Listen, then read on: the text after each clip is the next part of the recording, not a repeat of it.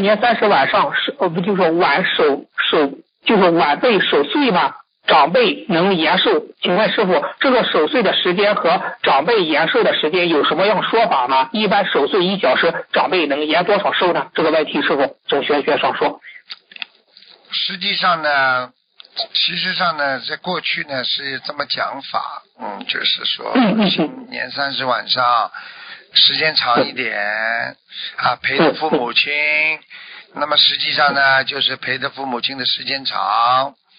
那么然后爸爸妈妈跟孩子时间长了嘛，孩子到底年轻嘛，活的时间长，爸爸妈妈也会活得长，是由这种说法开始的过去。那么然后呢，守岁呢，就是说我们没有来也没有去，所以就延长寿命了。因为年年三十晚上到年初一，这是过年嘛，过年当中你没有过年的感觉，你不是说延寿了吗？它是它有很多的传统的讲法，还有一种嘛，就是因为啊，这个帮爸爸妈妈呢多祈福啦，然后陪着爸爸妈妈过年啦，一定要过十二点钟。